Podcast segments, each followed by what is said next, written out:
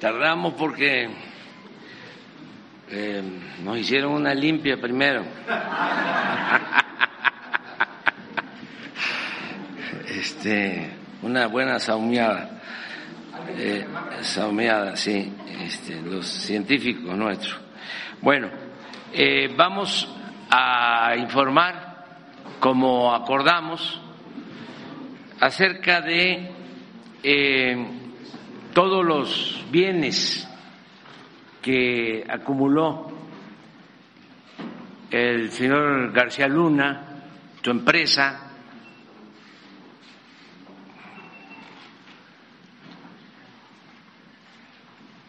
y vamos a dar a conocer el estado que guarda la denuncia que se presentó en Florida para recuperar estos bienes, que es lo que más nos importa,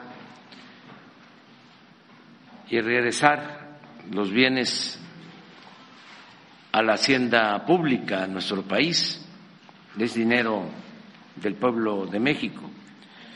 Entonces, eh, invitamos a licenciado Pablo Gómez, que él va a informar y les vamos a entregar toda la eh, información que hay, toda, para que tengan los elementos y que se lleve a cabo una reunión posterior en una conferencia más adelante, ya que tengan todo, por las dudas que puedan surgir, porque sí es bastante información. Ahora van a, ver solo lo eh, fundamental, lo introductorio, lo esquemático, pero eh, se les van a entregar todos los respaldos. Y luego Rosa Isela nos va a explicar en qué consiste todo esto, que esto no es nada de lo que van a ver, eh, eh, toda esta instalación, ¿no? llamada búnker. Sí, estuve ahora, pasé por el túnel ese que es impresionante. Este, pues de que em, hubo eh, mucha prepotencia en todo, muchos excesos, porque esto es un asunto que no corresponde pues a lo que debe ser la impartición de justicia, el buscar avanzar en la pacificación del país, sino eh, demasiado extravagante, muy costoso, así espectacular como de película. Nada más van a ver el túnel y este es impresionante. Y todo lo que les va a contar Rosa Isela, porque son instalaciones especiales. Y aquí venían eh, visitantes nacionales, extranjeros.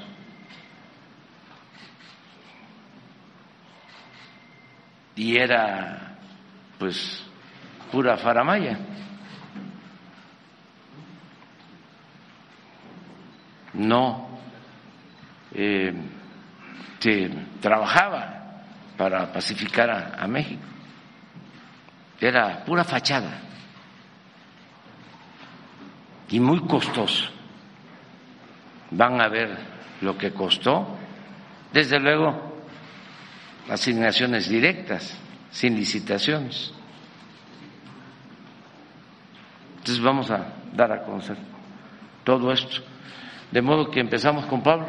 ¿La reunión del gabinete fue en el cuarto de cristal, presidente? Después de... Hay una sala especial que se llama presidencial. Ahí fue la reunión.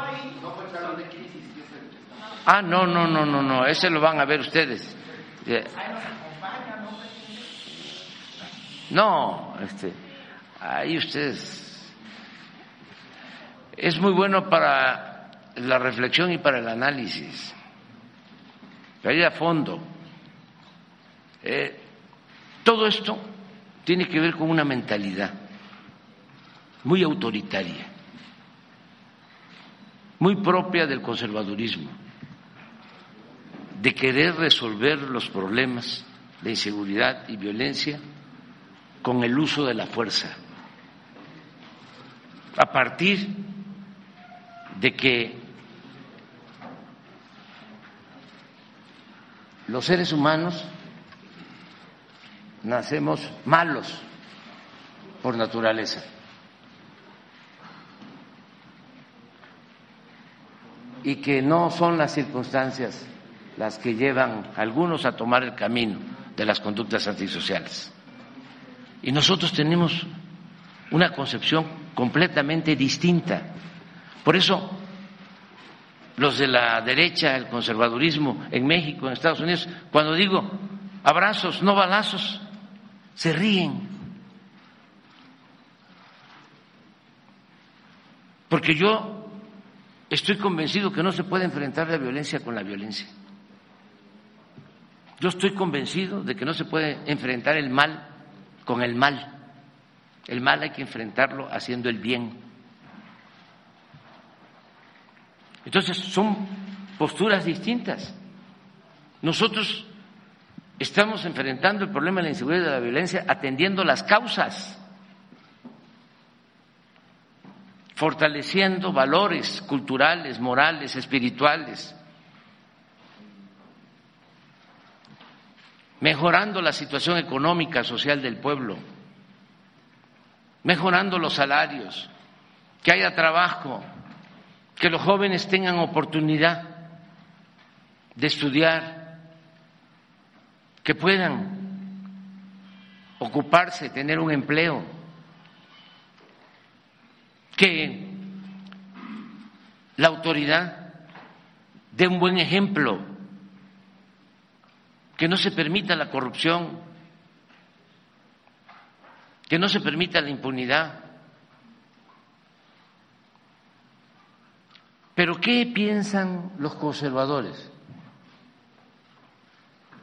La gente con concepciones autoritarias, aquí y en Estados Unidos, que todo lo van a resolver con robocots con armas, sometiendo por la fuerza. Y eso está demostrado que no funciona, porque puede tener resultados transitoriamente, pero solo atendiendo las causas que originan la inseguridad y la violencia se puede vivir en una sociedad mejor. Ahora, uno de los coordinadores del Partido Republicano ayer planteó de que van a presentar una iniciativa para que las Fuerzas Armadas de Estados Unidos intervengan en México para el combate al narcotráfico, en especial para evitar, según él, que llegue de México el fentanilo de Estados Unidos. De una vez fijamos postura. Nosotros no vamos a permitir que intervenga ningún gobierno extranjero y mucho menos que intervengan Fuerzas Armadas de un gobierno extranjero en nuestro territorio. Y desde hoy vamos a iniciar una campaña de información a los mexicanos que viven, trabajan en Estados Unidos y a todos los hispanos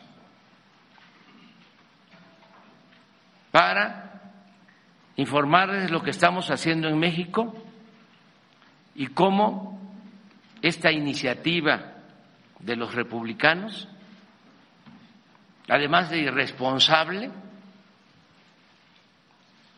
es una ofensa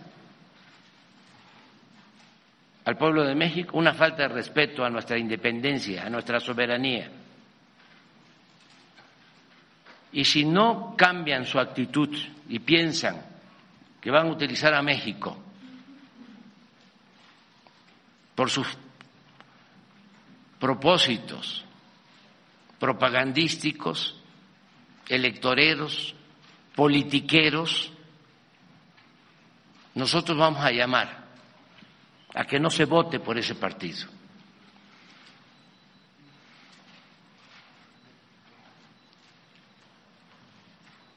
Por intervencionista, inhumano, hipócrita y corrupto.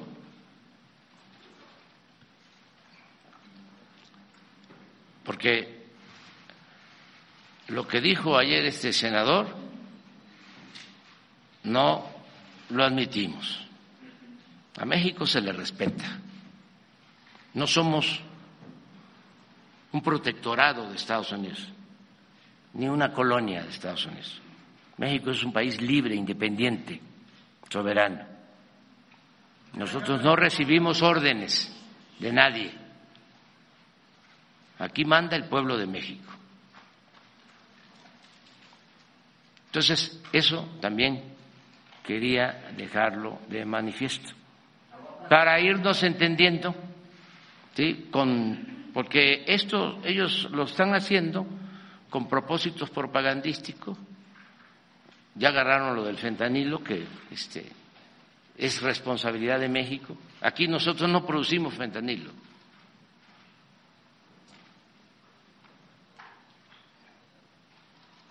Y nosotros no tenemos consumo de fentanilo. Y lamentamos mucho lo que está pasando en Estados Unidos. Pero ¿por qué no atienden ellos el problema? ¿Por qué ellos no combaten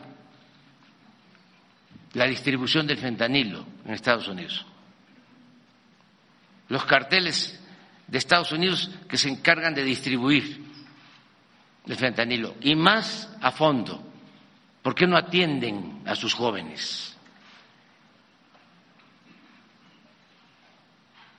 ¿Por qué no atienden su problema grave de descomposición social? ¿Por qué no atemperan el incremento constante al consumo de las drogas? ¿Por qué incluso permiten que sean legales las drogas en Estados Unidos? Como lo que hablábamos de estas pastillas autorizadas incluso por la Agencia de Salud de Estados Unidos, supuestamente para quitar el dolor y que no producían adicción,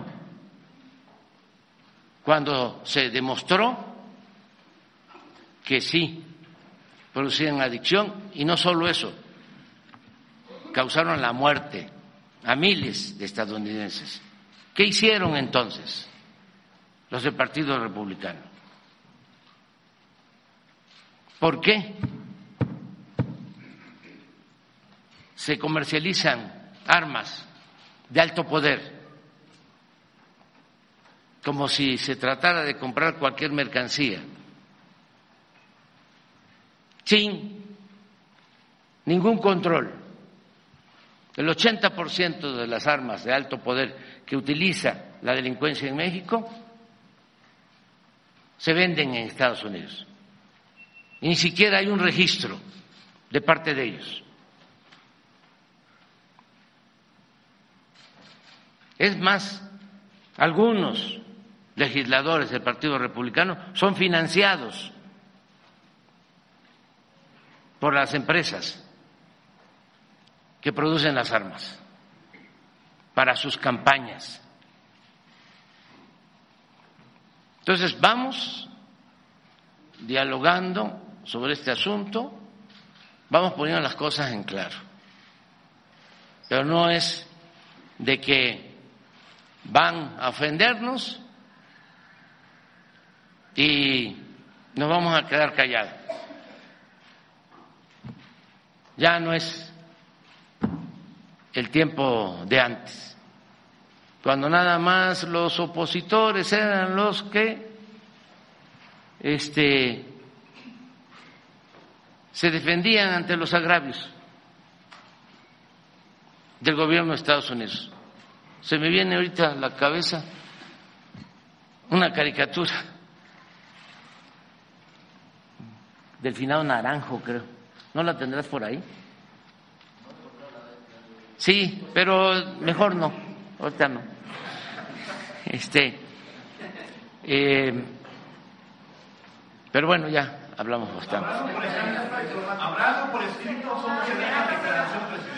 Esto que les estoy exponiendo. No, ya no quedó claro. Ajá. Ya. Ah. Buenos días.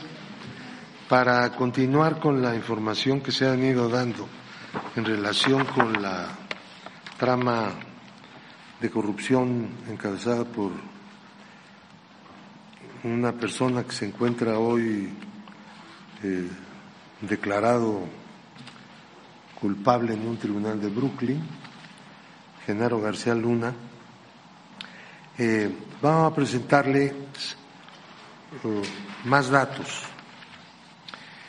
Eh, durante los años de 2006 a 2012, dos entidades del gobierno federal suscribieron 10 contratos con empresas involucradas en el entramado García Luna por un monto total de 316 millones 675 mil 995 dólares. Ninguno de esos contratos fue sometido a licitación alguna y todos fueron, casi todos fueron contratados por, con empresas extranjeras. Aunque este, esas empresas extranjeras formaban parte de, un, de una trama de corrupción dirigida por García Luna. En esta etapa, tal entramado contractual se está dispuesto de la siguiente manera. La empresa Nice Systems, eh, que tuvo tres contratos, la empresa Numbac Inc., esta es muy importante, posteriormente siguió funcionando, fueron otorgados dos contratos por parte de la Policía Federal, que a cargo del comisionado Esparza y en uno de los cuales intervino Luis Cárdenas Palomino, entonces titular de la División de Seguridad Regional, que actualmente está preso, pero por otra, por otro motivo, no por este, pero está denunciado por estas cosas. El monto de los contratos fue de 14 millones y medio Luego fueron otorgados a la empresa Numbac Inc. cinco contratos por parte del órgano administrativo de prevención y readaptación social, que son las prisiones, a cargo del comisionado Eduardo Enrique Gómez García, con la participación de Gonzalo Villarreal Guerra como coordinador general de los centros federales. El monto ascendió a 233 millones 75 mil 995 dólares. En el periodo 2012-2018 como se explicaba la vez pasada, esta trama de corrupción no solamente operó bajo el gobierno panista, sino también bajo el gobierno perista subsecuente, porque ya en ese momento ya estábamos en, un, en una situación muy desarrollada del sistema PRIAN, ¿no? visto como sistema, porque eso no es una serie de relaciones casuísticas, sino es, todo un desarrollo que tiene ya carácter histórico y que se expresa en la vida cotidiana y política del país. En el periodo 2012-2018 eh, se suscribieron 19 contratos por un total de 410 millones 101 mil 358 dólares con 51 centavos y 363 millones 866 mil 666 pesos con 60 centavos de moneda nacional. Otra vez la empresa Numbac Inc. fueron otorgados nueve contratos. Eh, cuando estaba a cargo eh, del CISEN, el señor Eugenio Imas Gispert, por un total de más de 44 millones de dólares y 15 millones de pesos. Y cuando estaba a cargo como director general, el ciudadano Alberto Basbás Sacal por un monto de 52 millones 200 mil pesos. La empresa Numbac Technologies Inc. es una empresa distinta a Numbac Inc., pero tiene los mismos dueños, los mismas, el mismo personal. Eh, con ella se firmó un contrato de 208 millones 832 mil 31 pesos con 25 centavos moneda de los Estados Unidos por parte del director general Eugenio Imas Gispert. Eh, nuevamente la empresa Numbac Inc. le dieron cinco contratos, eh, estando a cargo del organismo de prisiones, el comisionado Eduardo Guerrero Durán, eh, cuatro de estos por 157 millones 50 mil dólares y uno más por 270 millones de pesos. Y durante el mismo periodo 2012-2018, en el ámbito de la administración pública de la ciudad se hicieron treinta y tantos, eh, digo, tres contratos.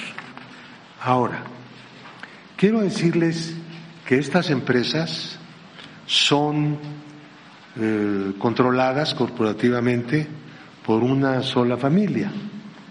En los Estados Unidos, que se apellida Weinberg, y que en el eh, esquema que vamos a ver eh, en este momento, tenemos un esquema que hemos preparado para ustedes con una nota que es algo así como guía para poder este, interpretar el, el diagrama. Sí tenemos el diagrama ya. Ahí está. Este diagrama nos muestra dos grandes partes. La parte de la izquierda es donde está el entramado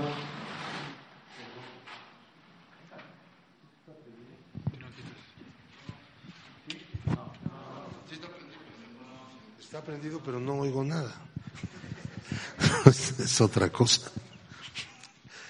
Está en dos partes. La parte de abajo pueden ver ustedes el nombre de las empresas. Las primeras tres empresas son del eh, eh, el entramado internacional que, que, que del que estamos hablando y la última, la cuarta empresa, GLAC, Security Consulting Technology Risk Management. SC es una sociedad civil mexicana instalada de acuerdo con las leyes de México, cuyo dueño es García Luna y, cuya dueña es la eh, esposa de García Luna. Entonces vemos ahora el conjunto. De este lado izquierdo están las primeras tres empresas y sus conexiones del lado izquierdo de la pantalla. Y espera, pero manténmelo ahí tantito. Esas empresas y esas, esas operaciones que están ahí señaladas con dinero, eh, ese dinero salió de México rumbo a Barbados y bueno, esto tampoco sirve, pero no importa. Este, eh, rumbo a Barbados y de Barbados a Florida. Todo ese torrente. Esta, eh, lo de este lado es la empresa que fundó y, hizo funcionar García Luna y la eh, señora Pereira. Aquí vamos a... Esta es una cosa que ya, del que hablamos ya la vez pasada, de los contratos. Ahora hemos entrado en detalles mayores en relación con quiénes son los responsables, digamos, instrumentales de la firma de esos contratos por cantidades enormes de millones de dólares. No estamos hablando aquí de operaciones de eh, pequeñas, digamos, o comunes y corrientes en las tramas corruptas, ¿no? No, estas son cosas muy altas, tan, tan altas como que todo eso eh, implica más de 700 millones de dólares, que son 140 mil millones de pesos, ¿no? Es una cantidad espeluznante. Ahora, aquí nosotros vamos a ver cómo hay algunos otros ingresos. Esto, de rojo llega a estas empresas y se convierte en, color azul en dinero que entraba directamente a García Luna. ¿No? Esta, algunas otras son más locales, por ejemplo. Aquí tenemos, acércale un poquito más aquí, más, porque hay una cosa que llama mucho la atención, sobre todo por todo lo que se ha dicho en relación con García Luna. Ah, ya, ya, ya. Aquí tenemos nosotros una operación el 24 de abril de 2015. SPAY quiere decir una transferencia interbancaria dentro del mercado financiero mexicano del Partido Acción Nacional hacia Black Security Consulting Technology, RISC, que es propiedad de García Luna y de sus y de la familia de García Luna un millón ciento sesenta mil pesos, moneda nacional. El, el conecte comercial que había entre Acción Nacional y Black Security, encabezado por García Luna, no era ajeno a la relación con su partido. Por, ¿Qué es lo que se ha hecho? Insistentemente. Nosotros estamos Micrófono, micrófono. Perdón. Este, García Luna no, bueno, se han dicho muchas cosas en descargo de responsabilidades políticas evidentes, pero no solamente hay, responsabilidades políticas evidentes, sino también hay este, vínculos que ya no son de tipo eh, que tienen que ver con ideas, con planteamientos, con lo que sea, sino ya algo mucho más cercano al grado de hacer una, tener un vínculo comercial, digamos, un, un acto comercial. Este, que de todas maneras pues queda ahí, para la historia como todas las demás, ¿no? Hay aquí otro, otro operador a Grupo Gas, MART, que también eh, era, digamos, eh, vinculada a las actividades de la empresa de Clack Security, este, y algunas otras que ustedes van a poder ver ya con más detalle en, un documento que se llama Operaciones Financieras del Entramado de García Luna 2011-2019 y que también va a ser entregado este, a ustedes. Ahora, el, eh, bueno, pues yo lo dejaría aquí con, con una idea. Aquí tenemos la utilización por parte de García Luna y su entorno más próximo de una estructura corporativa que eh, tiene su asiento en Florida. Eh, eh, esa, cuando García Luna llegó a Florida buscando la residencia y, posteriormente la naturalización, directamente de la, esta empresa Numbac le dio 10 millones de dólares como los gastos de su instalación. La, la, la, este, esto fue lo que permitió que el gobierno de México pudiera presentar la denuncia civil reclamando todo el conjunto del dinero de esas operaciones ilícitas y dando como elemento instrumental o de evidencia este, esta transferencia, porque esas empresas son también la tesorería de García Luna. García Luna no solamente tiene propiedades eh, en, en Florida, sino tiene dinero invertido en esas empresas. Desde luego oculto, ¿no?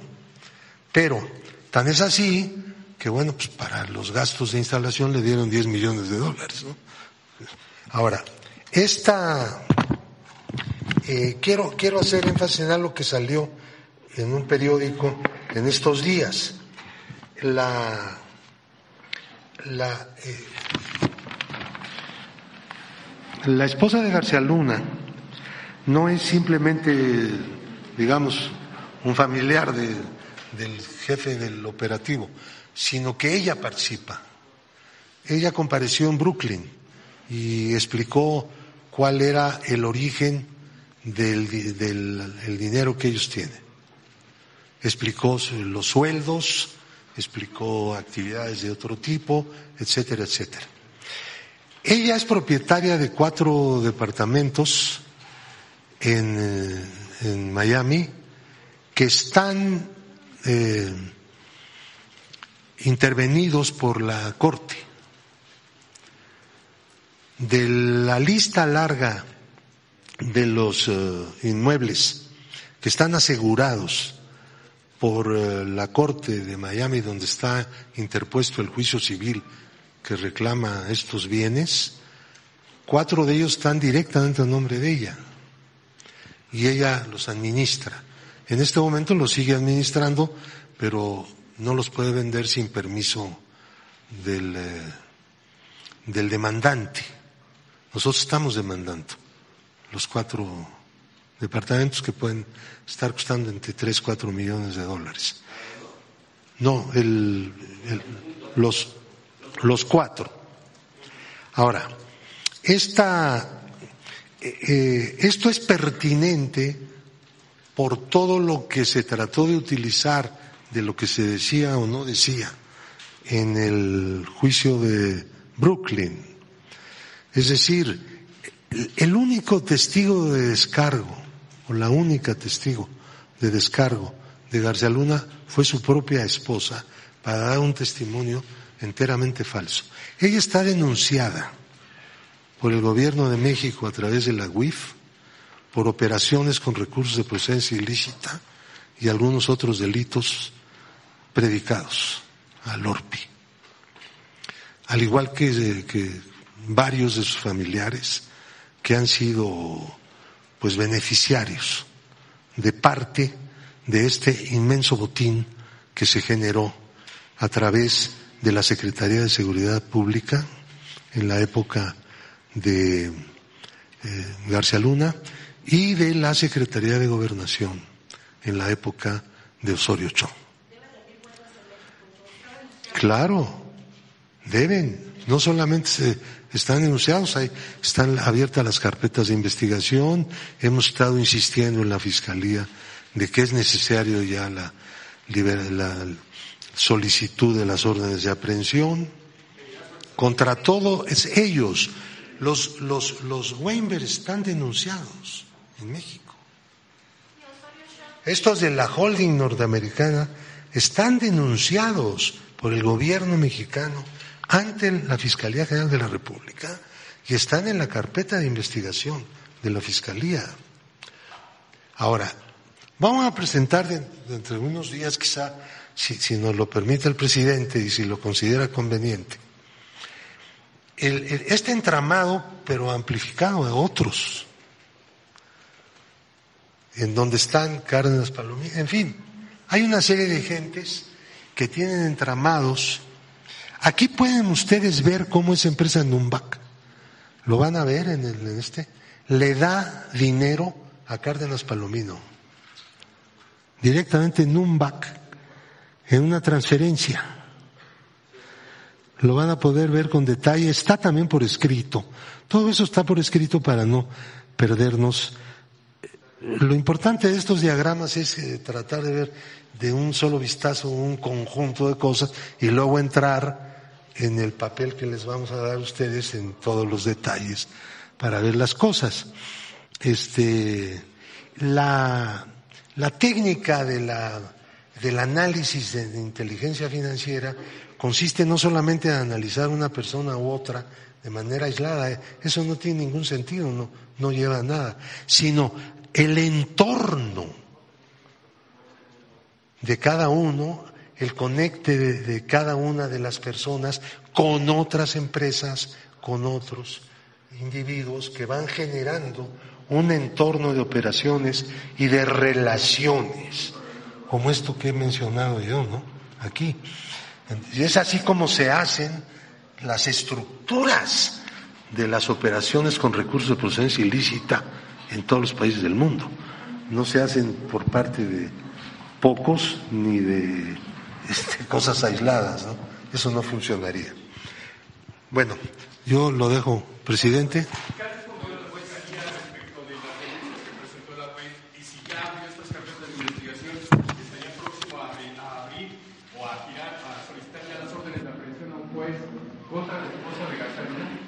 El, bueno, las solicitudes de órdenes de aprehensión están a cargo del fiscal. Ustedes saben que el fiscal no es un servidor público del gobierno federal. El, el, instrumento que para estos asuntos tiene el gobierno federal, bueno, por un lado es la unidad de inteligencia financiera, la Procuraduría Fiscal, que también forma parte del gobierno, el sistema de administración tributaria, eh, todo, todo el, el, el, digamos, los instrumentos que la ley le otorga al gobierno, la Secretaría de la Función Pública, desde luego, para presentar denuncias ante el fiscal. El fiscal es el que abre las carpetas de investigación, pero nosotros concurrimos en auxilio del fiscal. Hemos estado haciéndolo, lo seguimos haciendo de manera cotidiana, sin ninguna limitación, porque somos los denunciantes. Ayer, por cierto, se logró una sentencia por operaciones con recursos de procedencia ilícita, lo cual hay que apuntarlo en los anales históricos de México porque esas cosas no son frecuentes, desgraciadamente. Contra rico rico. ¿Eh? Contra rico rico. Así se llama, así se apellida. ¿Eh? ¿Cómo? Las, la sentencia la va a definir el juez el lunes, pero es operaciones con recursos de procedencia ilícita, hay responsabilidad penal y delincuencia organizada. ¿Y se a los exfuncionarios que dieron todos estos contratos? Se, va, se van a presentar también denuncias porque ya tenemos los contratos. En el caso de, en el caso de la Ciudad de México, hace falta analizar un contrato que no se ha analizado y entonces tomar la decisión que hay que tomar. No me quiero adelantar. Este, nosotros hemos tenido que hacer aquí, tanto la secretaria de Seguridad Pública, quien aprovecho para agradecerle puntualmente la inmensa y extraordinaria ayuda que nos prestó en todo esto, sin lo cual no hubiera sido posible llevar a cabo este análisis. Este, y con esa ayuda vamos a continuar. Hay muchas otras cosas que hacer porque han tenido que hacer aquí en Seguridad Pública una especie de, de análisis arqueológico, de verdad. Todo estaba oculto, todo estaba ya definitivamente robado. Pues, para que se entienda, las grandes tramas de corrupción son así, ahí donde se dan. ¿Cómo? ¿Cuántas órdenes de aprehensión han sido solicitadas por la Fiscalía en torno, en torno a estas denuncias? De, de, eh, eh, en, en torno a este caso, nosotros hemos presentado de este caso por lo menos eh, no solamente denuncias iniciales, sino también pronunciamientos subsecuentes, como 10 o 15 me imagino yo. Lo que tiene que ver con el PAN, con el Partido Acción Nacional, hay hacia un tema electoral, bueno, es un partido político, ¿ahí cómo se procesa? En este caso, yo no estoy diciendo que hay de seguro un delito. En este caso existe una relación económica, no sabemos de qué naturaleza, entre Acción Nacional y la, la empresa madre de la trama corrupta, que ese es lo fundamental. Hubo una relación financiera concreta. Ahora, ¿qué significado tiene el fiscal que tiene toda esta información? Es el que tiene que hacer la investigación. Vamos a decir, la UIF no hace investigaciones, recibe información y la analiza y está a la disposición de las entidades que la necesitan. Desde luego el gobierno, el Ministerio Público en todos sus niveles, tanto federal como local, este, la Procuraduría Fiscal, etcétera, etcétera, la Secretaría de la Función Pública, en fin, todo el entramado del Estado que requiere de información de inteligencia financiera. Esa es la función. entregó datos de prueba a la Fiscalía? Totalmente. Ahora, para que la totalmente lo que eh, eh, lo que ocurre es lo siguiente. Tomen en cuenta esto para el futuro la, el producto de inteligencia no es una prueba ante un tribunal en ninguna parte del mundo. Es, digamos, uno de los elementos con el que funciona el sistema mundial de inteligencia financiera. Qué bueno que no lo es, porque debe intervenir el Ministerio Público y convertir la información de inteligencia, que es exacta, y proviene de la fuente original, convertirla a través de la autorización del juez o del mandato judicial en prueba plena en un tribunal de justicia. Es así como funcionan las cosas. Por eso nosotros todo lo que hacemos se lo entregamos al fiscal. En el juicio contra Genaro García Luna, el abogado defensor mencionó que de narcotráfico había recibido, y burlándose, más de 250 millones de dólares. ¿Ustedes tienen algún rastro, alguna huella de ese dinero del narcotráfico? ¿Hay alguna idea si Genaro García Luna siguió recibiendo sobornos de narcotráfico después del 2012? Miren, estas operaciones son hechas en los Estados Unidos. Y no es que nosotros no podamos obtener información en los Estados Unidos sí podemos, pero a través del gobierno de Estados Unidos. Así como aquí en México hay una WIF, ellos tienen dos. Una que se encarga de hacer, digamos, el análisis y otro que se encarga de hacer los bloqueos. Con las dos, por razones de convenio, por razones de que formamos parte del mismo sistema internacional, ¿no? Que está normado por Gafi, que está regulado o vinculado por una asociación donde están todos los países del mundo que se llama Egmont. Pero, de todas maneras, nos es difícil tener toda la información. Tenemos información no solamente de este personaje, sino de otros muchos, pero siempre gota a gota. No hay una actitud, nosotros tenemos una actitud de apertura muchísimo mayor respecto de lo que ellos necesitan cuando nos lo solicitan. Porque siempre estamos interesados en aportar los elementos que sean necesarios para el combate al lavado de dinero y otro tipo de delitos eh, predicados al lavado de dinero. Pero no hay la misma respuesta. Por ejemplo, Barbados. Ahí está la bandera de Barbados por todos lados, ¿no?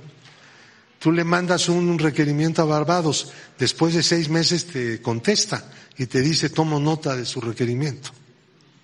Y lo hacemos a través de Egmont, o sea, de la red mundial, que tiene vía segura y todo, ¿no? O sea, entonces, este, bueno, lo ha dicho compañera, así es. Pero están las Islas Vírgenes, están muchos otros paraísos. Ahora, el mayor paraíso pues se llama, para México, se los he dicho a los colegas norteamericanos varias veces, se llama Estados Unidos de América, para nosotros. Licenciado, pero ni un millón, ni, huella de un millón de los 250 millones que recibió en sobornos Genaro García Luna. Yo no tengo una información de, de parte del gobierno de Estados Unidos a través de FinCEN de 250 millones de dólares. Ahora que lo han mencionado, pues sí sería bueno insistirles en que quisiéramos compartir también esa clase de informaciones que no nos han dado. Nosotros hemos estado insistiendo todo el tiempo.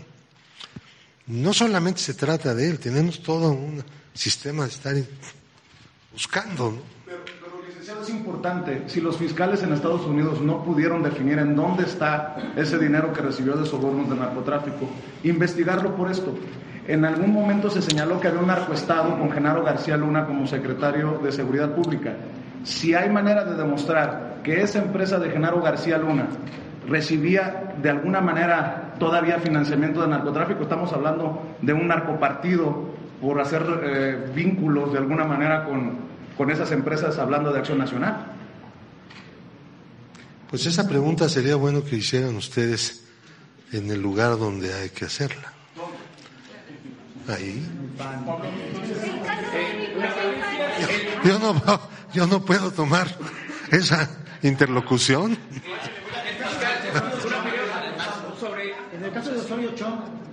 Vamos a seguir. La próxima vez vamos a presentar este, este diagrama, pero ampliado cuatro veces. ¿Cómo? Ah, Perdón, eh, Rosa Isela me está diciendo algo que es relevante. La García Luna y la señora, este, junto con otras personas del entorno más íntimo de García Luna, fueron este, citadas a la corte, ¿no? El, este, no concurrieron al juicio. Y se les pasó el tiempo, están en una situación como de, de rebeldía, pues no, no, no se considera desacato porque no tienen obligación de concurrir. La persona que es demandada por la vía civil que no concurre, pues está implícitamente admitiendo frente a, ese tribunal que las cosas son como el demandante las dice. ¿Me entienden? Entonces, este, pues no, no, no, no, ninguno de los dos concurrió. Él, a pesar que ya estaba detenido en el momento en que tenía todavía tiempo de concurrir, lo pudo haber hecho a través de sus abogados. Sus abogados y ellos decidieron no concurrir. Este, pues ahí se las dejo nada más como un dato. ¿Qué tanta disposición hay del fiscal general para esto, para proceder? Don Pablo. El fiscal general, ¿qué tanta disposición ha habido para realmente abrir las carpetas? Pues yo les aconsejo que también se lo pregunten a él. Y luego me cuentan. Oye, en el caso de, en el caso de Rico Rico, este, eh, don Pablo, ¿a quién, eh, ¿a quién se refiere en el caso de Rico Rico? ¿Es Juan Collado? ¿Es Sí, es uno de los que participaron con Collado en un atraco que hubo en Caja Libertad. Se dividió el juicio en dos, Rico Rico por un lado, indebidamente. ¿eh? Ahora ya viene el otro juicio. Vamos a ver qué pasa, porque ahí, pues si va a haber un convenio reparatorio, estamos hablando ya de cantidades significativas. Ojalá se pudiera lograr, pero vamos a ver si se puede, ¿no? Pero ya tenemos por lo pronto ahí en estos días una sentencia por Orpi. Vamos, hoy es un buen día para nosotros. ¿Qué hago con esto?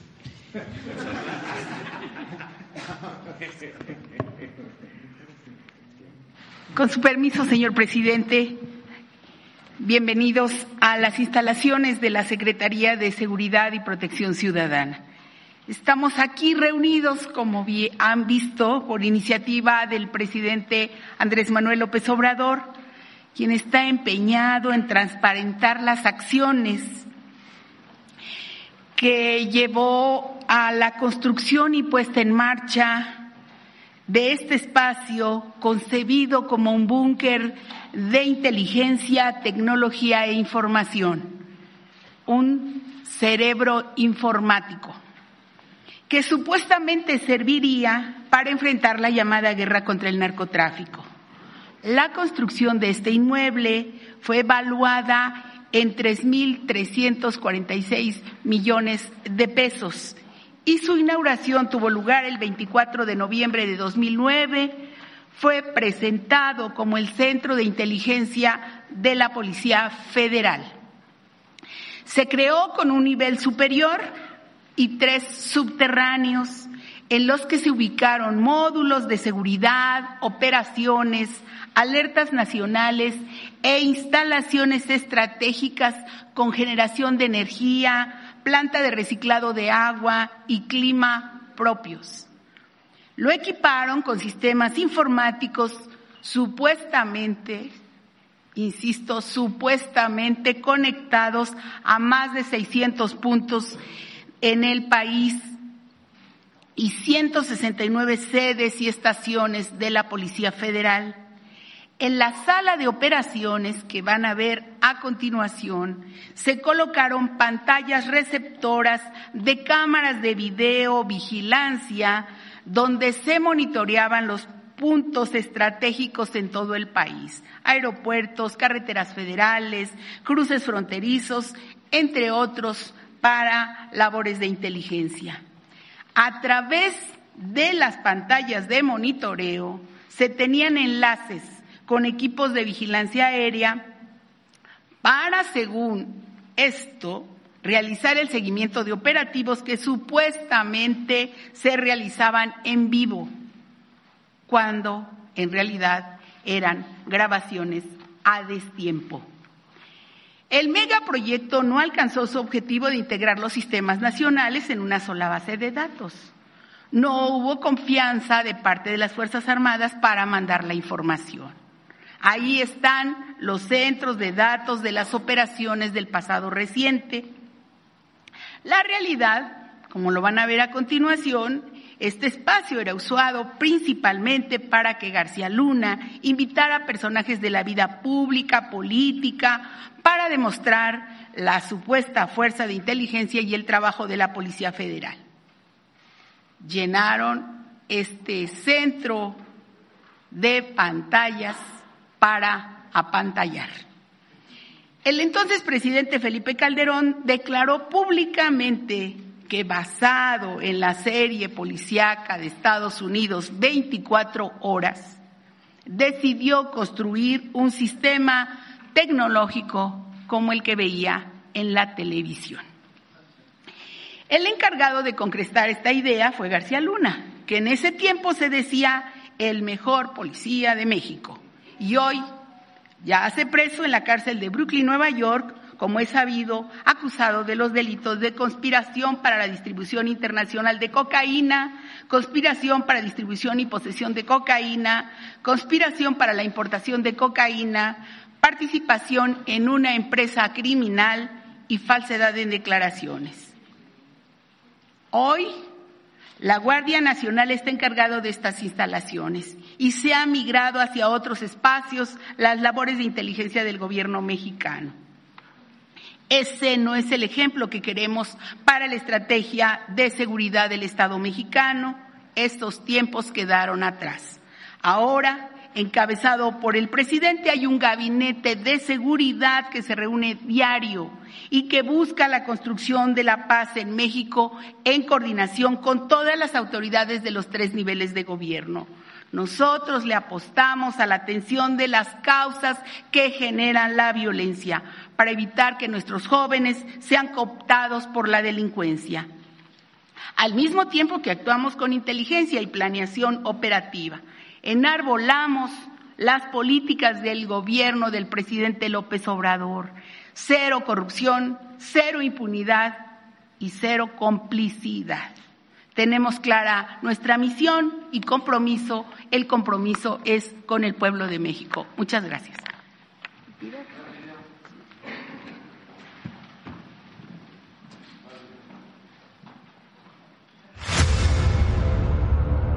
Acompañado de Genaro García Luna, el zar de la guerra contra el narcotráfico, Felipe Calderón Hinojosa inauguró el 24 de noviembre de 2009 el llamado Centro de Inteligencia de la Policía Federal. Mejor conocido como el Búnker, una construcción de tres pisos subterráneos 10.580 metros cuadrados que albergarían toda la base de datos de los sistemas nacionales y estatales para tener el control tecnológico de la inteligencia y el espionaje nacional. El búnker pronto se convirtió en la síntesis de los delirios de grandeza de Genaro García Luna y de Felipe Calderón Hinojosa, pero también en uno de los proyectos más onerosos, opacos y fallidos de su sexenio. El búnker como la estela de luz del Bicentenario, fueron símbolos de un gobierno faraónico que privilegió lo espectacular y lo violento por encima de lo eficaz. La construcción de este centro de inteligencia tuvo un costo de 3.365 millones de pesos en contratos otorgados de manera directa sin licitación a 29 empresas y 3 universidades. La mayor tajada de los contratos le correspondió a Teléfonos de México, con 1.252 millones de pesos, es decir, el 37% del presupuesto.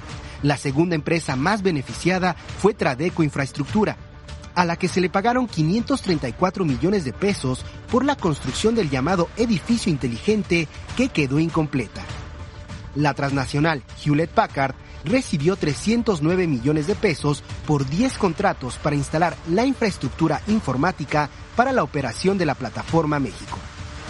La operación de la Plataforma México tuvo un costo de más de 4.294 millones de pesos entre 2007 y diciembre de 2012, según el libro blanco elaborado por la propia Secretaría de Seguridad Pública. El búnker es una mezcla de la paranoia al estilo hitleriano de García Luna y de su megalomanía. Por eso, mandó a construir un túnel de 400 metros que conecta directamente su oficina de la entonces Secretaría de Seguridad Pública con los tres pisos del Centro de Inteligencia. El túnel está climatizado e iluminado las 24 horas del día. Un túnel que ni el Chapo Guzmán tenía. Además, se construyeron cuatro módulos de seguridad, operaciones, alertas nacionales e instalaciones estratégicas cuenta con una sala de operaciones al estilo de las series y películas norteamericanas de comandos de control. Se instalaron mapas georreferenciados y todas las bases de datos más importantes, como el Registro Nacional de Vehículos, el Registro de Huellas Digitales, Fotografías y ADN. Aunque el proyecto completo del búnker jamás alcanzó a integrar en una sola base de datos los sistemas nacionales, García Luna presumió su nuevo centro de inteligencia con periodistas amigos de los horarios estelares de las televisoras como Carlos Loret de Mola, Joaquín López Dóriga o Carlos Marín, entre muchos otros. Entre sus visitantes más importantes estuvieron la ex procuradora de Estados Unidos, Janet Napolitano, la exdirectora de la DEA, Michelle Leonhardt, y el ex jefe de la Interpol, Ronald Noble. Por supuesto, no faltó el apoyo de la pareja presidencial. Felipe Calderón Hinojosa y Margarita Zavala acompañaron a García Luna a presumir la inauguración del búnker, justo cuando la DEA y otras agencias norteamericanas investigaban ya al superpolicía de ese sexenio por recibir millonarios sobornos del cártel de Sinaloa y de otros grupos delictivos. El búnker jamás afectó ni debilitó a los cárteles, mucho menos ayudó a disminuir la violencia ni la inseguridad pública. Por el contrario, 2010 y 2011 se convirtieron en los años más sangrientos de un sexenio que mantuvo un arcotúnel político con los grandes capos de la droga.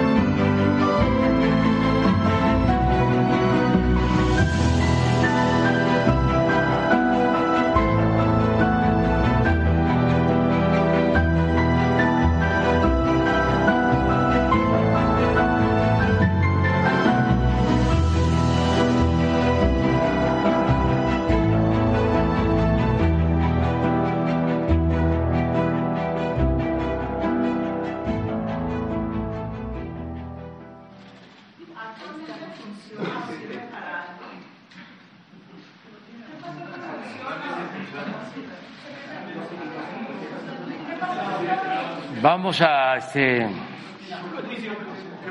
este no será bueno para este a ver pues vamos compañera compañero compañero compañera cuatro vamos ahí hoy ahora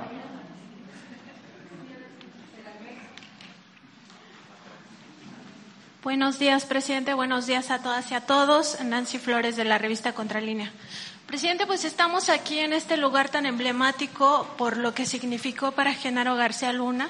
No solo se trata de la tecnología, sino de los datos, de la información eh, tan sensible a la que tuvo acceso, información que pues no tenían otras agencias. Eh, se habla incluso de que este búnker tenía conexión con algunas eh, otras agencias de otros países, ¿no? También con la Interpol e incluso con Estados Unidos.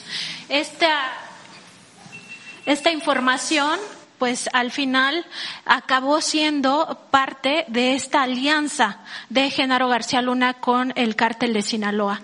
Ya se sabe, porque las autoridades de Estados Unidos así lo han documentado, que eh, Genaro García Luna fue socio del cártel de Sinaloa y bueno, ya la secretaria Rosa Isela mencionaba estos cinco cargos.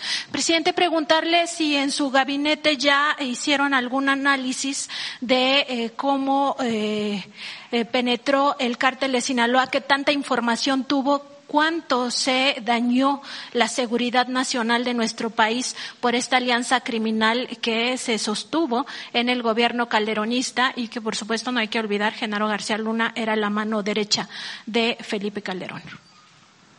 Bueno, yo creo que sí hay elementos para sostener de que imperó durante el gobierno de Calderón un narcoestado.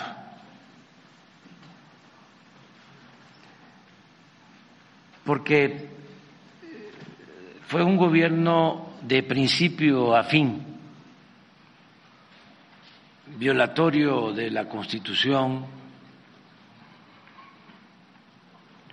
un gobierno, como lo dijimos en su momento, espurio.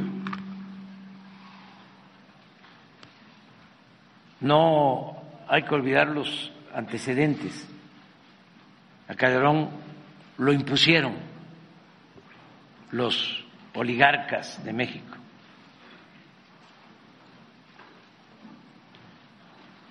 Él no ganó la elección. Hubo un fraude.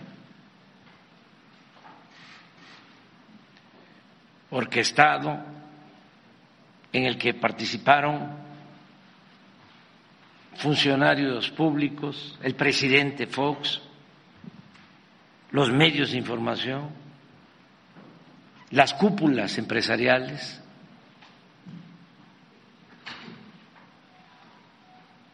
Fue una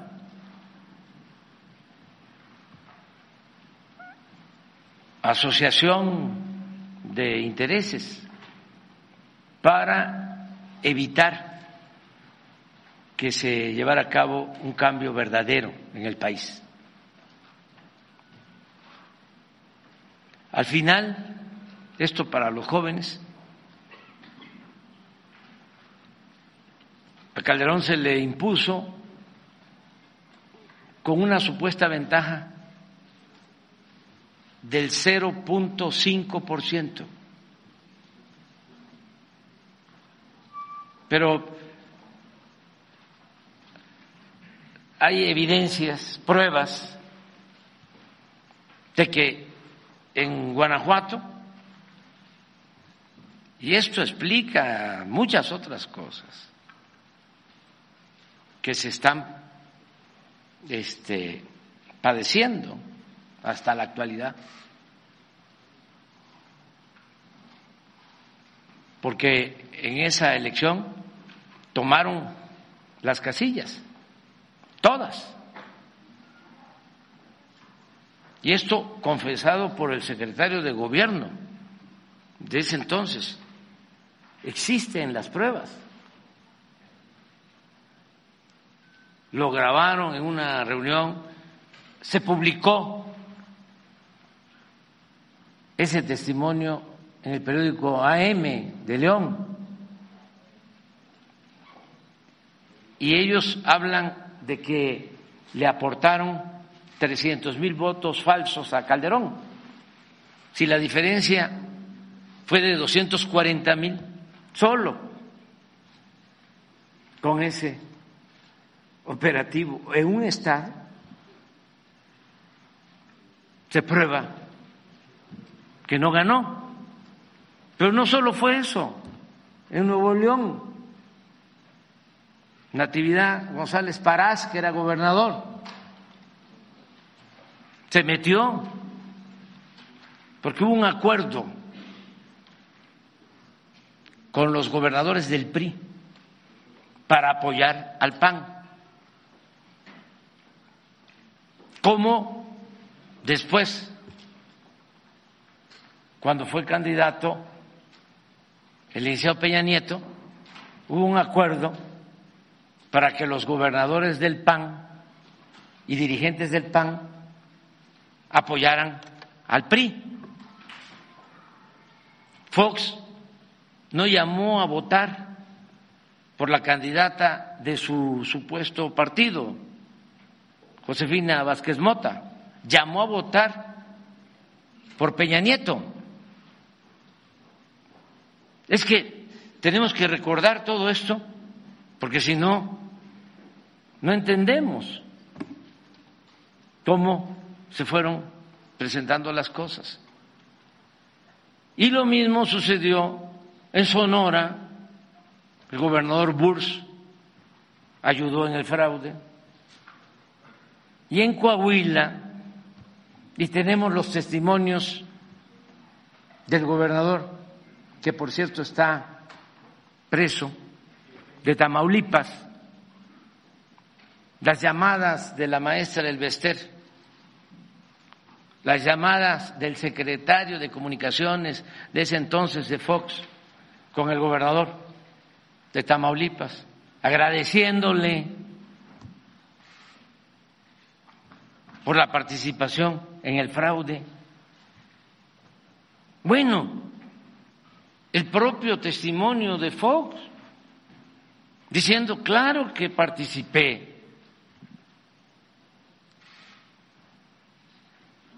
Pero no me descubrieron. La prueba es que no me hicieron nada. Esto es lo que él dice. ¿No lo puedes volver a poner? Entonces, ¿qué hace Calderón? Primero demuestra que no tiene autoridad moral, que no tiene principios, que no tiene ideales, que es un ambicioso vulgar. Bueno, está también de manifiesto su frase cuando le hace una entrevista Denise Dresser. Es la de Televisa, ¿verdad? Merkel. Denise Merkel. Y dice, oye, ahí está la entrevista. Pero tú este, aceptas toda la guerra sucia en contra de López Obrador? ¿Estamos en campaña? Cuando se lanzaron con todo, con la frase de que yo era un peligro para México, que por cierto la acuñó un publicista estadounidense.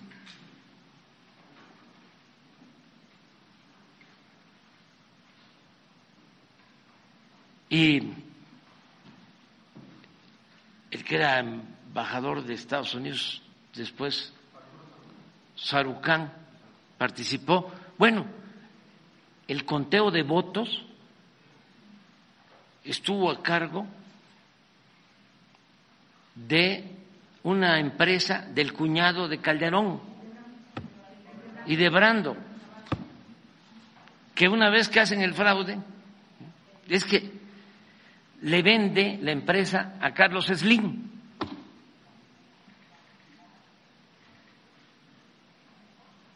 Ya, todo esto sucede. Entonces, le dice Denise Merker, pero tú eh, sabes de esto y lo permites. Y él contesta, mira, Denis, como dicen en mi pueblo, hay gasido como hay gasido. Entonces, eso refleja bien la personalidad de Calderón. Él tiene instintos autoritarios y es un prototipo de la derecha y el conservadurismo en México.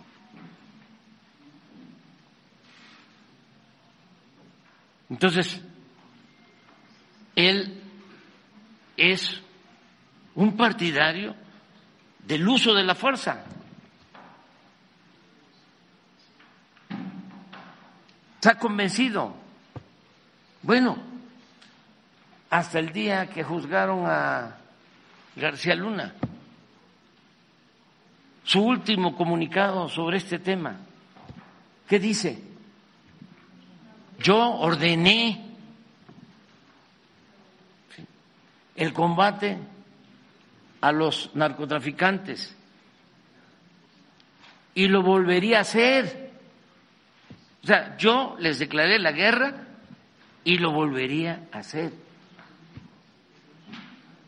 Porque es una manera de pensar, de ser, por eso somos muy distintos. Por eso siempre hablo de que existe el pensamiento conservador y existe el pensamiento liberal. Pero no solo Calderón, hay millones que piensan de esa manera. En la mano dura, en mátalos en caliente, en que hay que barrer, hay que limpiar. Otra cuestión que es muy ilustrativa es esa conversación que narra el que fue gobernador de Coahuila, Moreira, cuando dice Moreira que tienen un diálogo y le pregunta a Calderón por una persona y le dice, hay que este, castigarlo, le dice Moreira. Y Calderón le dice, no, hay que eliminarlo. Y dice Moreira, Felipe, fíjense para que Moreira haya, haya dicho eso. Felipe, me diste miedo. Miren, el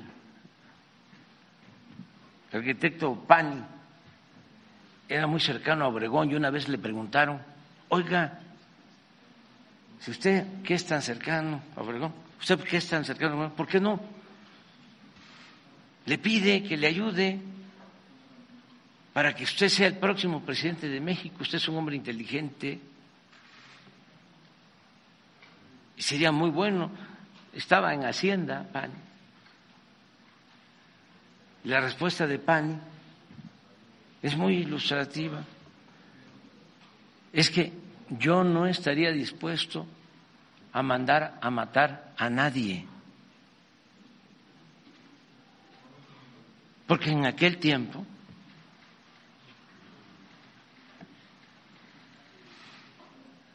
precisamente en ese periodo fue lo del asesinato de Serrano y lo de Huizquilac en Morelos. Y así era. Pero esa mentalidad autoritaria, facha, desgraciadamente, se mantiene, prevalece. No se olviden que cuando eh, el presidente Madero hubo autoritarismo, la hazaña con que asesinaron a Gustavo Madero es horrorosa. Bueno, el asesinato del presidente Madero, del vicepresidente Pino Suárez,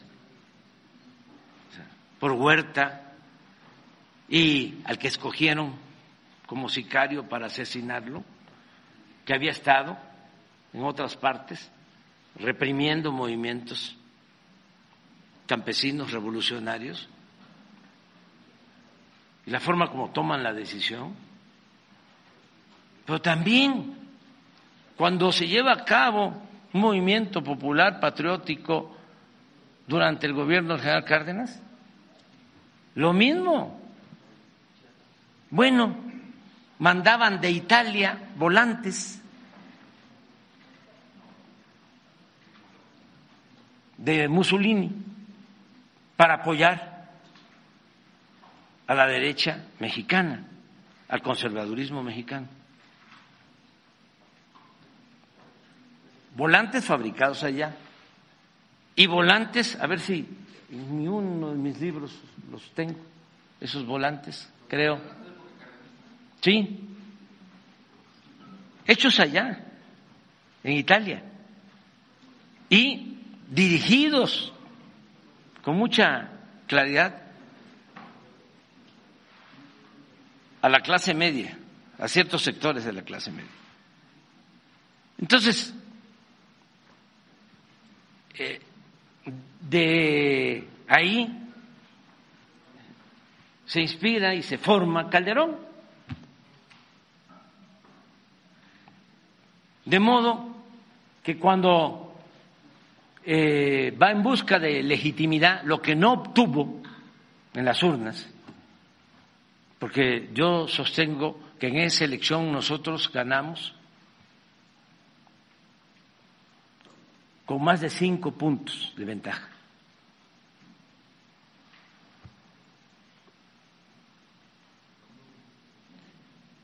Entonces, él sabe perfectamente que no ganó.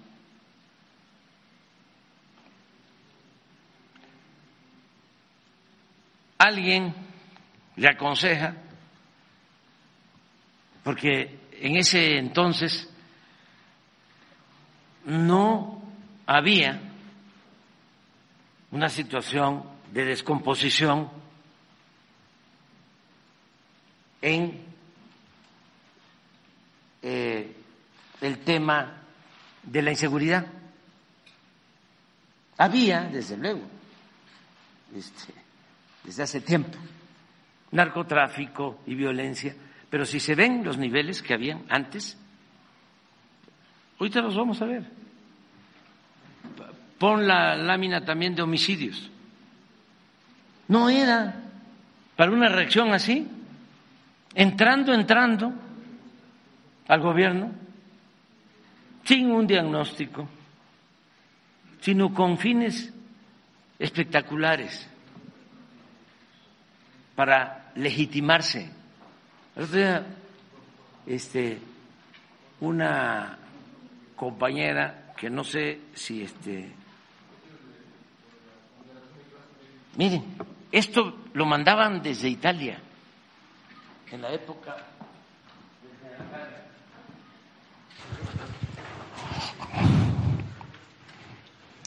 estos volantes son de un archivo.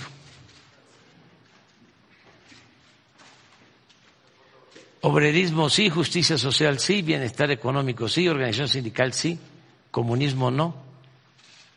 Mira, esto es, es un error de Italia. ¿Por qué?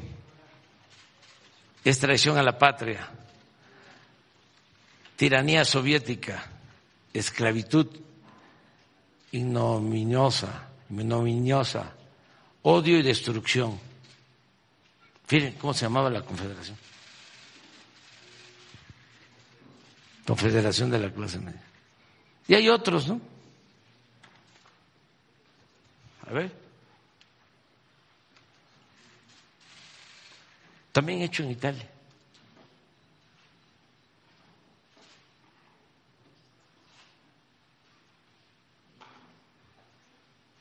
También Confederación de la Bueno, a ver.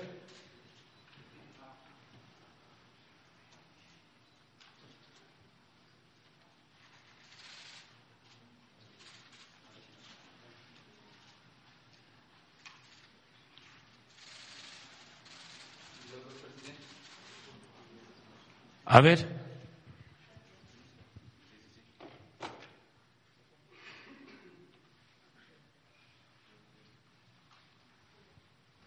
Miren.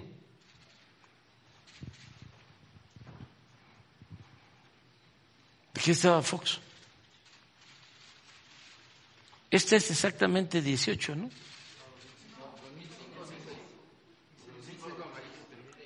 Aquí.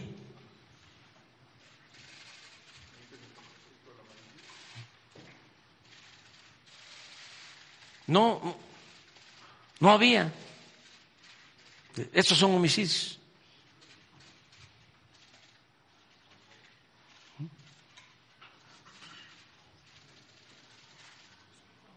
Y este declara la guerra aquí. Y mire.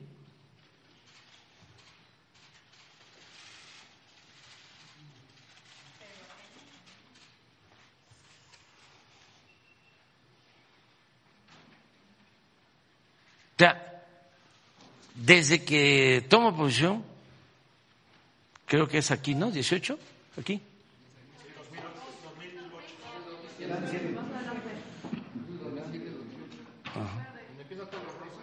Ajá. Aquí. Aquí es donde sale ya vestido de militar, que va a Chilpancingo. A Patzingán. A. Llega a Uruapan en avión.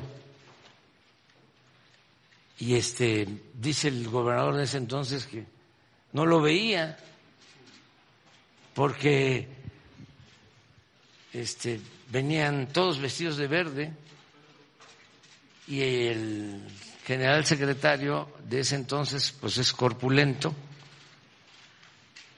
y venía también Vallejo que ahora es el ingeniero nuestro de que también es corpulento que era auxiliar del general secretario en ese entonces entonces estaba a punto de decirle el gobernador al general secretario y el presidente cuando se aparece.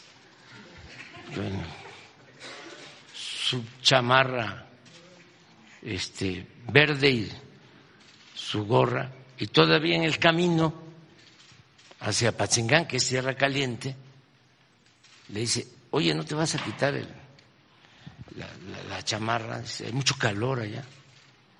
No, no. Y se la aventó así con chamarra y y ahí fue a declarar la guerra. Aquí, a pegarle un garrotazo a lo tonto.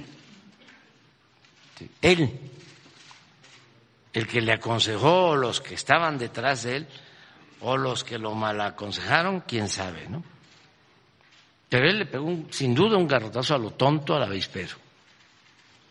Y a partir de ahí, aquí, estos dos años, 10 y 11, son los mayores índices de, letalidad.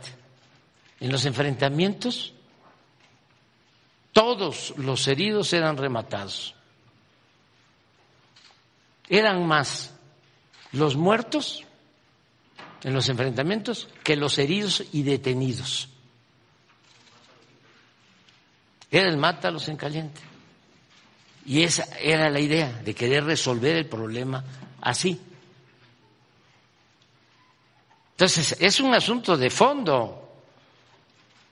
No es que a este hombre se le ocurre hacer un búnker y el túnel y no. Por eso también los condecoraban, porque esa mentalidad no solo es de México.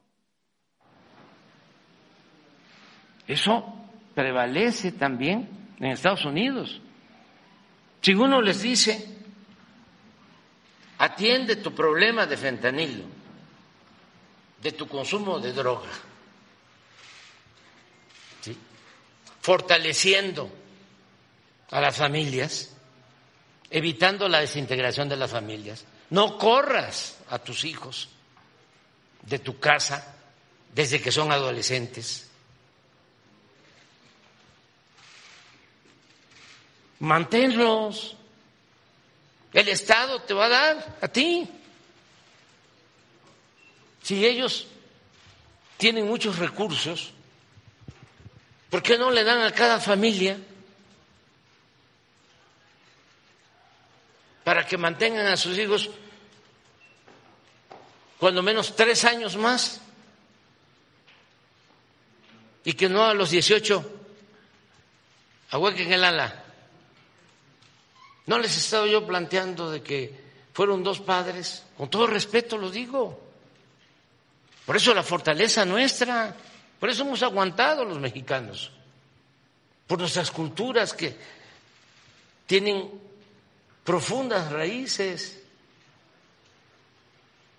De ahí viene nuestra fraternidad, la importancia que tienen nuestras familias. Les comentaba yo de cómo unos padres en Estados Unidos, y lo describía un articulista con mucha normalidad. Fueron a un juez a denunciar a un hijo que no se quería salir de la casa y ya tenía 30 años. Papá y mamá a denunciarlo. Y el juez les da la razón y para afuera. ¿Ustedes creen que en México hacemos eso? Con todo respeto lo digo. Lo mismo con nuestros adultos mayores. Aquí no hay el número de asilos que hay en Estados Unidos, que hay en Europa. Aquí tenemos a nuestros papás, nuestros abuelos, los cuidamos. De allá al asilo y una vez al año los van a ver. Entonces, ¿por qué no atender eso? Si el joven opta por las drogas, por el fentanilo, pues es que le hace falta algo, le hace falta amor, le hace falta atención. Viven en la soledad, en el desamparo.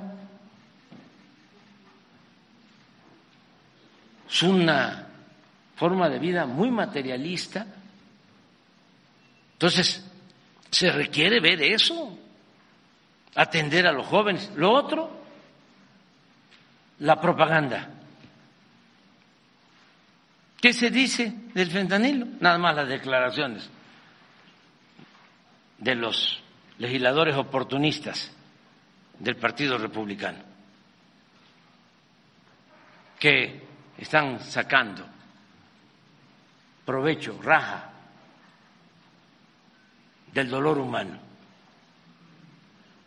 Porque hay mucha hipocresía. Si ellos reciben dinero de las grandes corporaciones, incluso de las farmacéuticas, para campañas, dinero para sus campañas de los que fabrican las armas, de los que comercializan las armas. Y ahora me salen que están muy preocupados. Si estuviesen realmente preocupados, estarían atendiendo las causas que llevan a que los jóvenes tomen el camino de la drogadicción. Entonces, es, pon la, la, la anterior, la de eh, letalidad. Miren, esto es muy claro.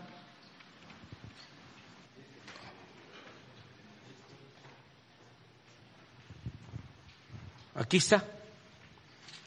un año después de que construyeron esto. Miren los muertos. En el 11. 1412 en enfrentamientos. Heridos y detenidos.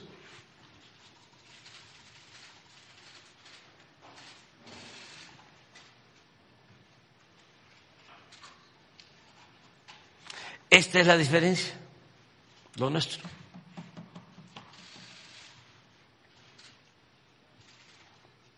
heridos y detenidos.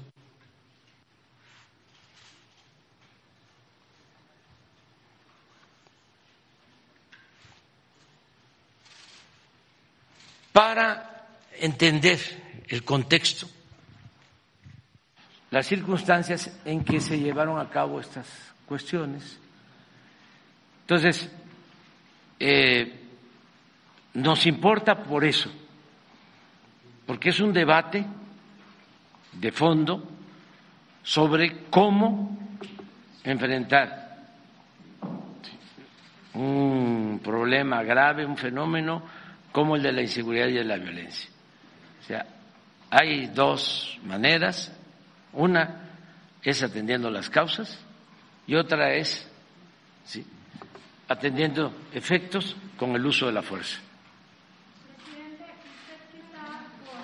investidura presidencial no ha eh, pues empleado las palabras con las cuales se describiría eh, lo que usted ha narrado aquí, que es primero un delincuente electoral confeso, eso es Felipe Calderón, por él haya sido como haya sido.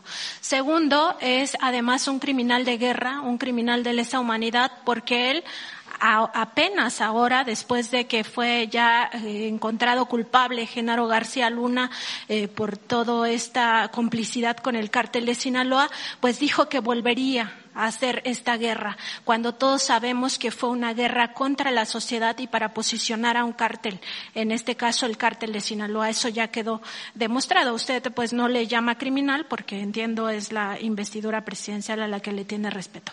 Eh, pero presidente, nosotros también tenemos información en contralínea de que eh, Felipe Calderón sería además un delincuente de cuello blanco. tuvimos acceso al expediente de la Unidad de Inteligencia Financiera donde se revelan varias operaciones eh, presuntamente de lavado de dinero, eh, donde él utiliza fundaciones y asociaciones que crea con su esposa Margarita Zavala para obtener recursos y además aplicarlos en su activismo político. Muchos de esos recursos vienen, por ejemplo, de contratistas de petróleos mexicanos. Eh, debemos de recordar que además de ser presidente de la República, él fue secretario de Energía.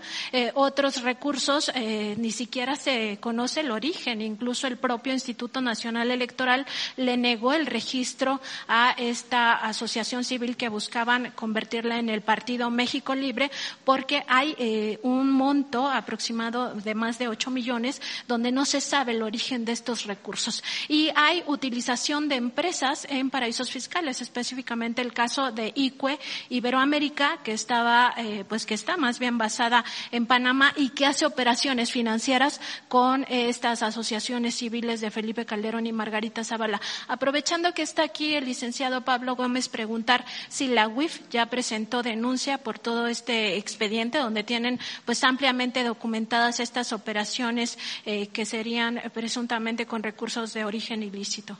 Gracias, presidente. Pues sobre Calderón en particular no hay denuncia.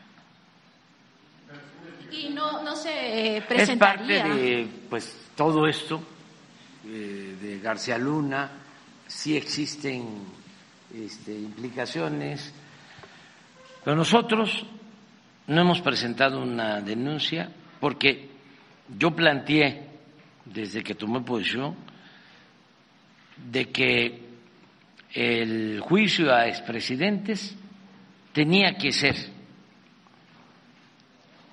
apoyado por la gente Y en su momento presenté eh, una solicitud para llevar a cabo una consulta. Lo hice para que no quedara la duda de que si el pueblo lo demandaba, se iba a llevar a cabo la investigación contra los expresidentes.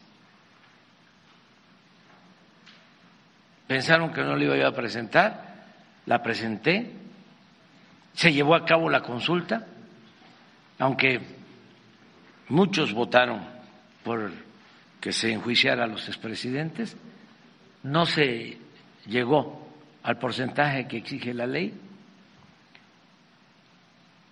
y la consulta no fue vinculatoria. Presidente, hay un clamor social de que ya se le investigue eh, y además que se le denuncie sobre todo a Felipe Calderón y eh, recordar que pues esa consulta ciudadana fue saboteada por el Instituto Nacional Electoral. Los consejeros incluso salieron a decir que esa consulta no debía existir, que no tenían dinero, no pusieron las mesas. Sí, pero este se llevó a cabo y nosotros ganamos la presidencia en contra del Instituto Electoral y de la mafia del poder. Este,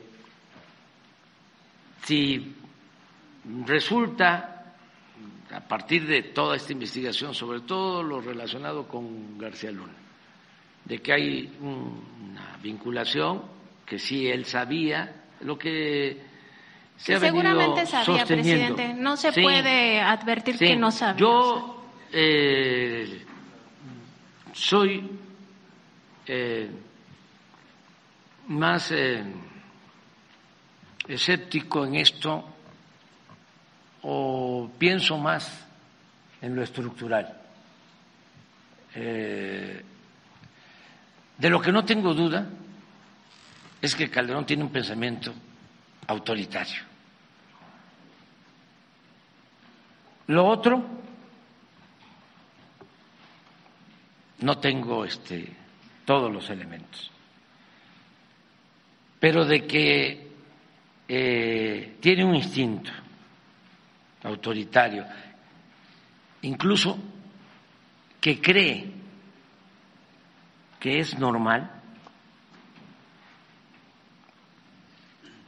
no tengo duda. Es una especie de lo que pasaba antes cuando la corrupción se veía como algo normal. Se le decía a los hijos, estudia para que cuando seas grande seas como don fulano, un reverendo ladrón. O sea, el pensamiento conservador es muy autoritario, muy violento. Son los partidarios del uso de la fuerza, de este la eliminación de las personas, de la pena de muerte. Es una mentalidad que existe. De eso es lo que yo estoy seguro. Y desde luego, muy inmoral. Muy conservador, de dos caras.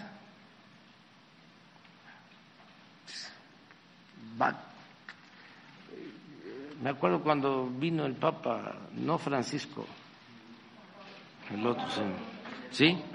Que llegó, ahí, sí, que va ahí, esta es un- una misa eh, popular masiva, ¿no?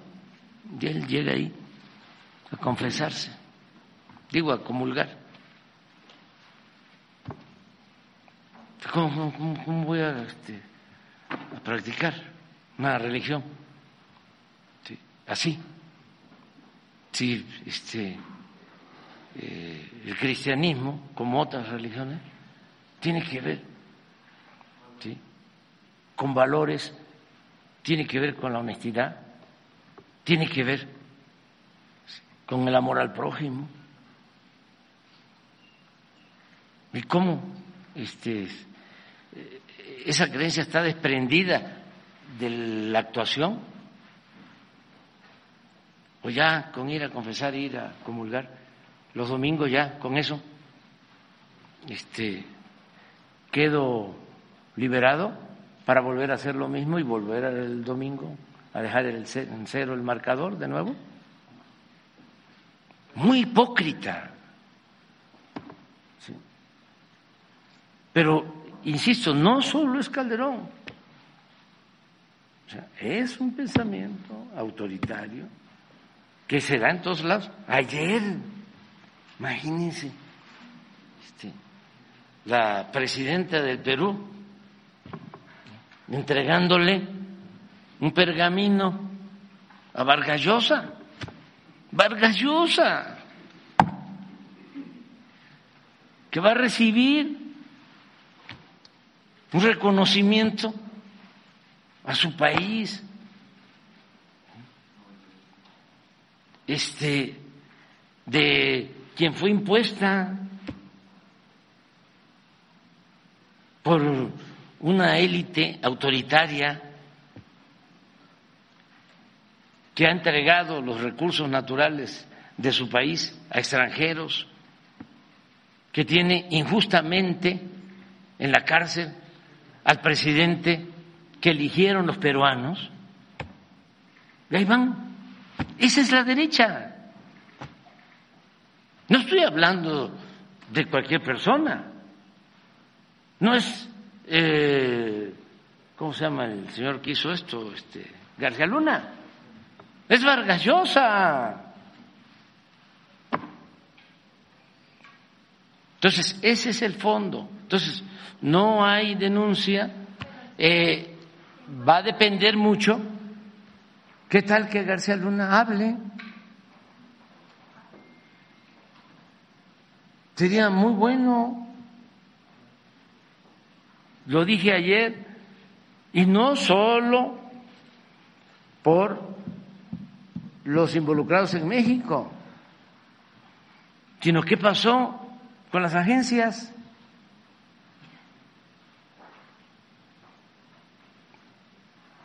¿No se dieron cuenta? Vamos a suponer que los engañó.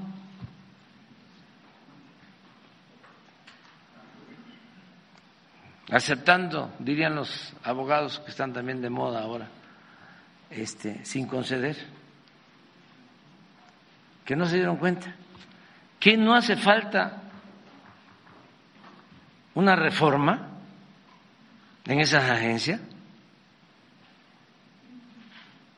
porque no es posible que conviviendo, además trabajando juntos, premiándolo, no se hayan dado cuenta.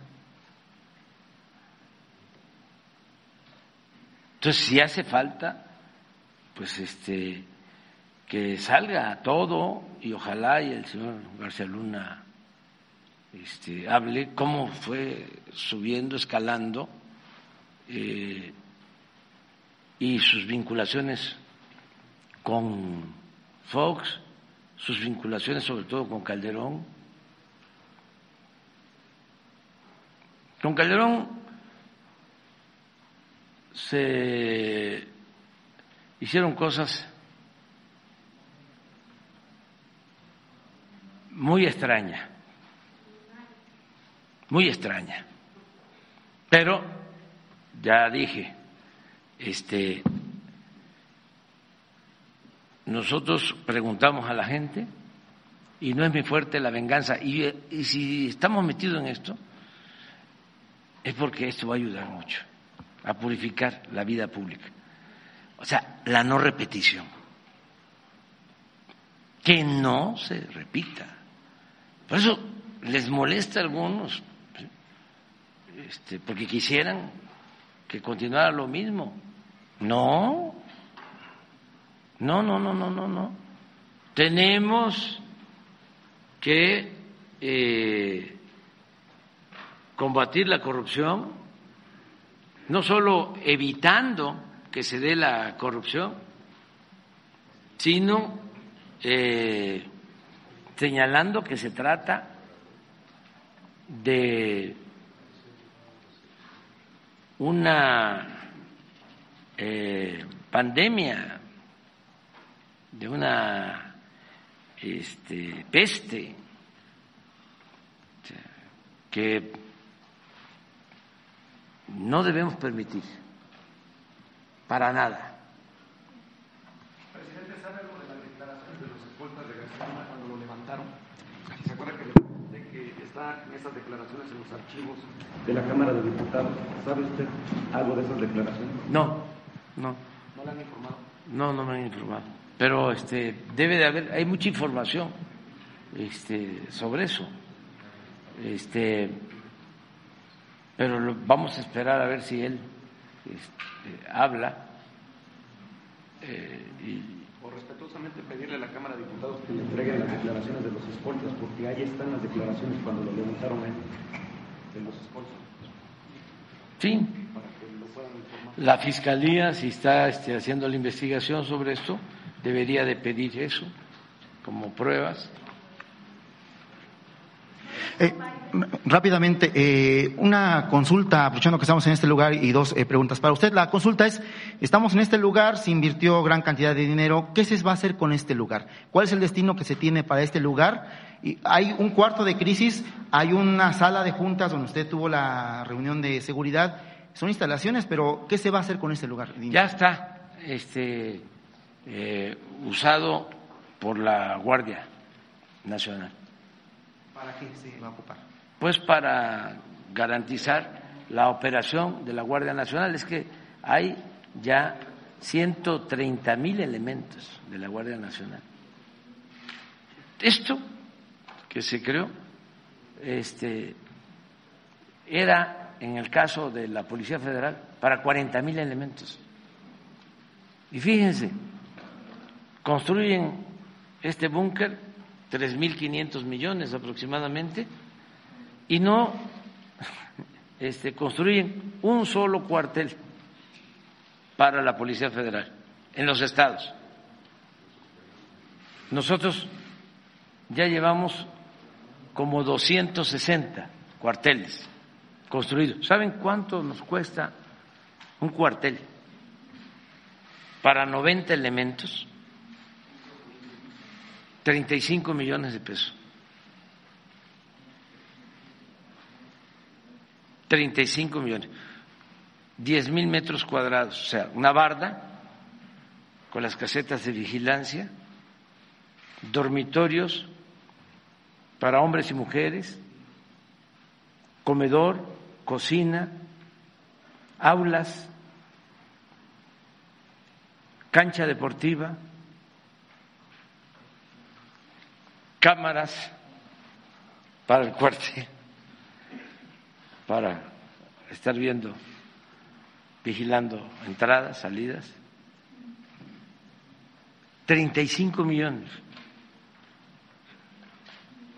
Esto costó, a ver, ayúdenme los que saben de aritmética. Eh, 3.400, o sea, ¿cuántas veces son? Mil. Mil. Mil veces más. Mil cuarteles. O sea, claro, 35 millones porque hacen los cuarteles los ingenieros militares, porque tampoco costó esto 3.500. O sea, ¿cuánto costaría? Pues mil, cuando mucho. Nada más que se bañan, pues. O sea, se bañaban. Sí, eh, muy, muy rápido, eh, eh, dos temas. Eh, el día de hoy que nos comente cuál va a ser el tema central de la reunión que tiene en Palacio Nacional a mediodía con la encargada de Casa Blanca sobre el tema del fentanilo. Y el día de ayer en la Cámara de Diputados se dio a conocer lo que es el primer corte, como se le dice en, los deportes, de la lista de los que podrían ser consejeros electorales. hubo una polémica por el tema de que son eh, personas muy cercanas a Morena, por ahí está la hermana de la secretaria del Trabajo. Eh, ¿Qué nos puede comentar de este tema de la, de la reunión y también obviamente de lo que pasó en la Vamos a tener una reunión, este, primero recibo al eh, presidente de la OPEP, de los países productores de petróleo, y luego tenemos esta reunión con la enviada del presidente Biden para el tema del fentanil traemos un informe que se le va a presentar y eh, pues el compromiso de seguir ayudando, de seguir este, apoyando, pero no aceptamos las amenazas. Sí, eh, no es el gobierno del presidente Biden, son los republicanos. Fue Creo que el coordinador de los republicanos en el Congreso, no sé si en la Cámara de Diputados o eh, sí, en la Cámara de Representantes, sí. Este es una actitud prepotente, alevosa, majadera, desde luego intervencionista. ¿Cómo es eso de que va a presentar una iniciativa? Ah, si no este, hay un acuerdo de que intervengamos nosotros, ellos, ¿no? Aquí, en nuestro territorio, como lo hacían antes. Si no, Entonces vamos a presentar una iniciativa para que las Fuerzas Armadas de Estados Unidos puedan eh, introducirse en territorio mexicano. ¿Qué le pasa?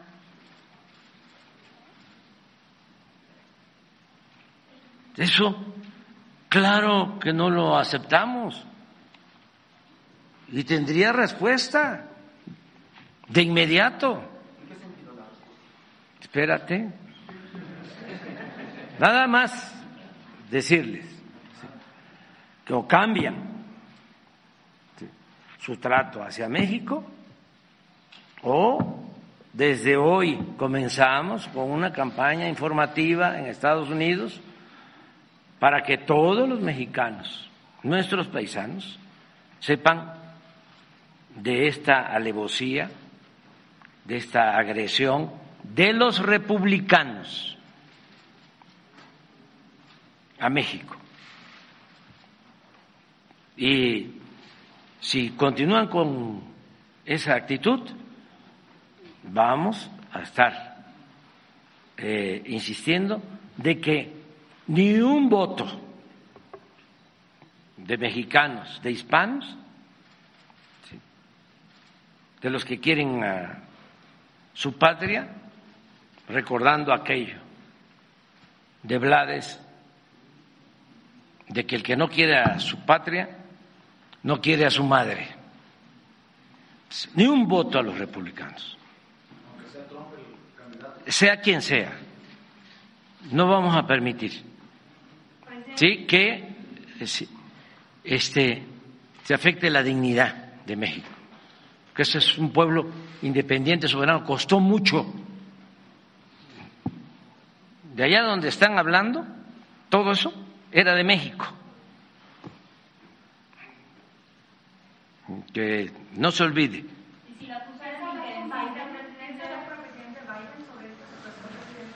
No, pero este, porque estamos empezando, porque ayer fue el colmo.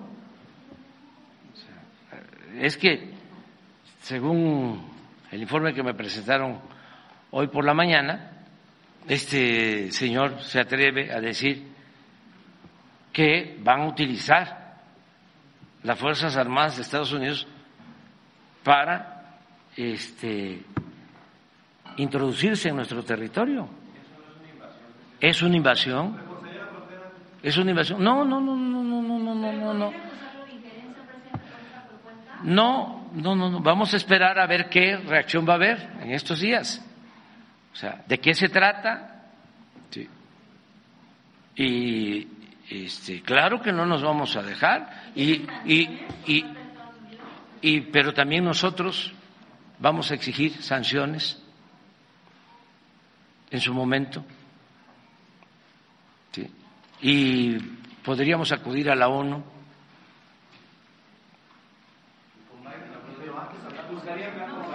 Por eso estamos iniciando. ¿sí? Queremos ver incluso la reacción de otros legisladores del Partido Republicano.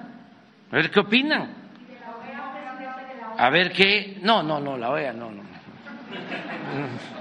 Este, ¿Cómo no me voy a reír de la OEA, que es una cosa tan fea, tan fea que causa risa?